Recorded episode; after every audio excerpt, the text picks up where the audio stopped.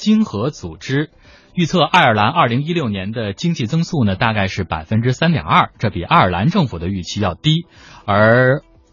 欧佩克的。呃，欧派克的这个理由呢，是 O E C D 的这个理由呢，是由美国、欧盟政府对于避税的打击加大。欧盟裁定苹果在爱尔兰非法逃税一百四十五亿美元之后呢，法国的税务部门也向苹果施压，认为它将利润非法转移到了爱尔兰，决定罚款四亿美元。嗯，所以我们也今天想跟大家聊一聊这爱尔兰的经济曲线哈。大家对它的了解可能是说，哎，零八年的时候这个地方的经济曾经崩溃过，国家都要破产了。而大家不知道的是，其实零八年。年之前，这里的经济是一片大好，房价甚至比伦敦的房价还要高，可它人口也只有四百多万呢。但是经济危机来临之后，很多家银行宣布破产，然后这房价大跌，国债危机也是凸显。那个时候，零九年的时候，他们的 GDP 增速是负的百分之四点六。可知道吗？到了二零一五年，也就是去年的时候，爱尔兰政府宣布他们的 GDP 的增长达到了百分之二十六，这已经是到了逆天，几乎是不可。可能的一个高度，嗯，所以爱尔兰到底是怎么做到这种急速的恢复呢？我们来连线七分钟理财首席分析师潘科。爱尔兰呢是欧洲的一个小国，按照二零一五年的统计，它的人口呢只有四百六十四万。我们对比国内的一些城市，比如说江苏的苏州，户籍人口是六百六十万，也就是说，爱尔兰整个国家的人口数呢还不及苏州一个城市的人口多。那它的地理位置呢也是比较特殊的，它呢与英国邻近，是北美和欧洲的通道。那很多欧洲的国家飞美国的飞机都要在爱尔兰去停留加油，那这也给爱尔兰带来了不少的商业机会。那我们今天呢是谈一谈爱尔兰的经济啊，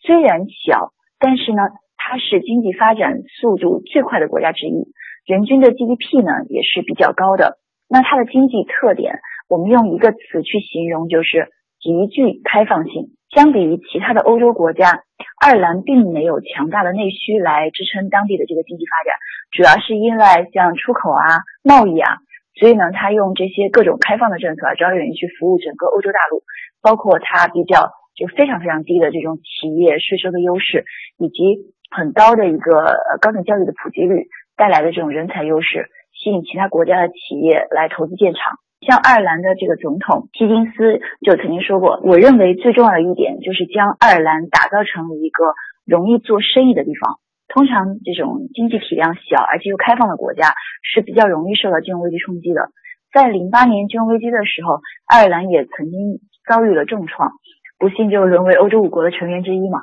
当时呢，爱尔兰的房地产泡沫破灭。呃，由于债务过多，尤其是这个房地产的债务，很多这种较大的银行都处在崩溃的边缘。当时政府的债务也是持续飙升的，国债收益率一度是达到了百分之十以上。之后呢，就是爱尔兰在欧债危机它情况很糟糕的时候，它获得了欧盟的一笔高达八百五十亿欧元的援助贷款。然后再加上它又继续在全国做它的这种招商引资，打造成为一个容易做生意的地方，所以它的经济在一四年，二零一四年又逐渐恢复了回来。嗯，这爱尔兰经济的腾飞真是跟它那种低税有关哈，企业税极低。那像这个苹果、亚马逊、谷歌、星巴克等跨国公司都把总部放在爱尔兰，把这个利润和沉淀资金都转移到这儿，给我们介绍一下。因为对于大多数的海外跨国公司来说，爱尔兰就是一个避税的天堂，企业所得税的爱尔兰呢现在是百分之十二点五。如果是研发类的这种公司啊，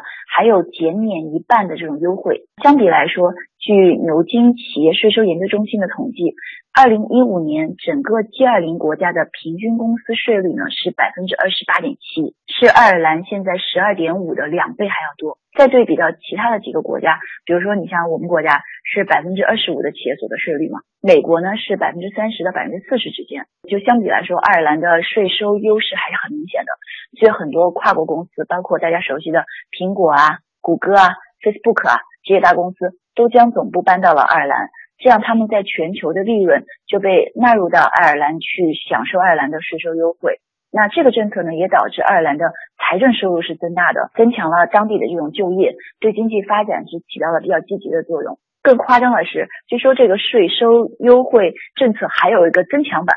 外界称为叫双重爱尔兰。通过这个增强版的政策，可以进一步减免税率到个位数。但是呢，现在也有一些监控，据说这些跨国公司的税收情况已经被各国去监控甚至调查。